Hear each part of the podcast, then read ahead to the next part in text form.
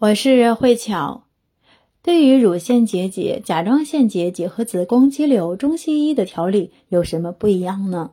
对于西医来说，它会把身体分成一个一个独立的零件，某一个零件出现问题，那就去检修、去检查。比如说乳腺结节、子宫肌瘤或者是卵巢囊肿，长了之后呢，他们就去切，切了之后再来去长，而且再去调理看病的时候也是分开的。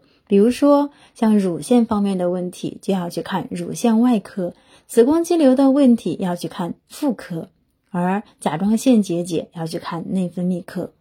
但是对于中医来说，它是把它当成一个整体，他相信部件跟部件之间是有关联的，甚至很多不同的一些病症，只是名字而已，它们的机理是很相似的，它们的发病的机制也是很相似的。所以，在这个过程当中，中医会选择异病同调。同样，我们来说说这三种在中医的角度如何来去调理呢？其实，我们来看一条经络，就是肝经。当然，你对于肝经的循经图感兴趣，可以加我的微信：幺零零三二八七零九幺。肝经它起始于脚部的大拇指，向上走会绕到阴部，再到小腹部。也就是子宫，再经过胸部、乳腺，再到脖子、甲状腺。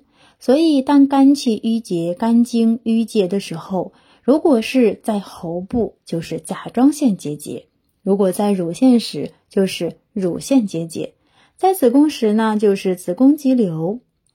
所以，通过这个，我们来看，它是属于肝经出现了一些问题，只是郁结的位置不同，导致的问题。也就不相同，所以在这个时候，我很喜欢让客户把他的手发给我，我来看一个手诊。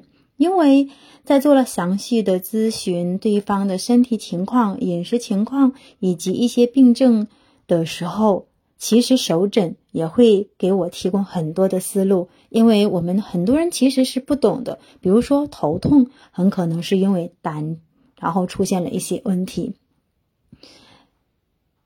当然啦，不同的症状，它所表现出来的不同的人群的症状也不一样。比如说，同样是肝脏的问题，小孩子常常表现的是晚上容易哭闹、休息不好，夜间容易醒；大一点的孩子呢，腿部容易不舒服，或者是身体有湿疹、容易过敏。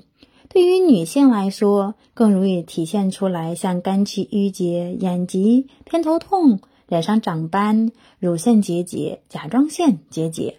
对于男性来说，他们可能会喜欢喝一些酒，更容易像有酒精肝呐、肝硬化、脂肪肝、肝气郁结等等。当然，这些只是症状，对于大部分人而言。讲完这个之后，我们再聊一聊肌瘤形成的过程。那肝气郁结，当我们长期的不开心、愤怒、抑郁。这些情绪它出不去，就会积压在我们的身体当中，造成腹部胀痛、口里苦、喉咙干、胸闷、失眠、多梦等等。那时间长了之后呢，就会慢慢形成血瘀，有血块，也会造成月经不调、痛经等等。那从五行来看，木属于肝胆，土属于脾胃，木克土。也就是说，长期的肝火太旺盛，会伤到脾土，表现为消化不良、腹胀气、便秘等等。那为什么孩子跟大人在处理同样肝脏的问题时不一样呢？因为小孩子他们常常是心火、肝火旺盛，会导致的消化问题，所以会推荐用元气的精油。因为它的原理呢是平肝火、去肝火的同时，去提升脾胃的功能。而大人呢，他属于呢肝脾胃同调，所以是不太一样的。那长期的肝火旺盛也会造成皮肤过敏，比如湿疹呐、过敏性皮炎、消化不良以及呢积食和便秘的一些问题。如果肝火旺盛，它还会造成哪一些问题呢？我们下期和大家来去分享。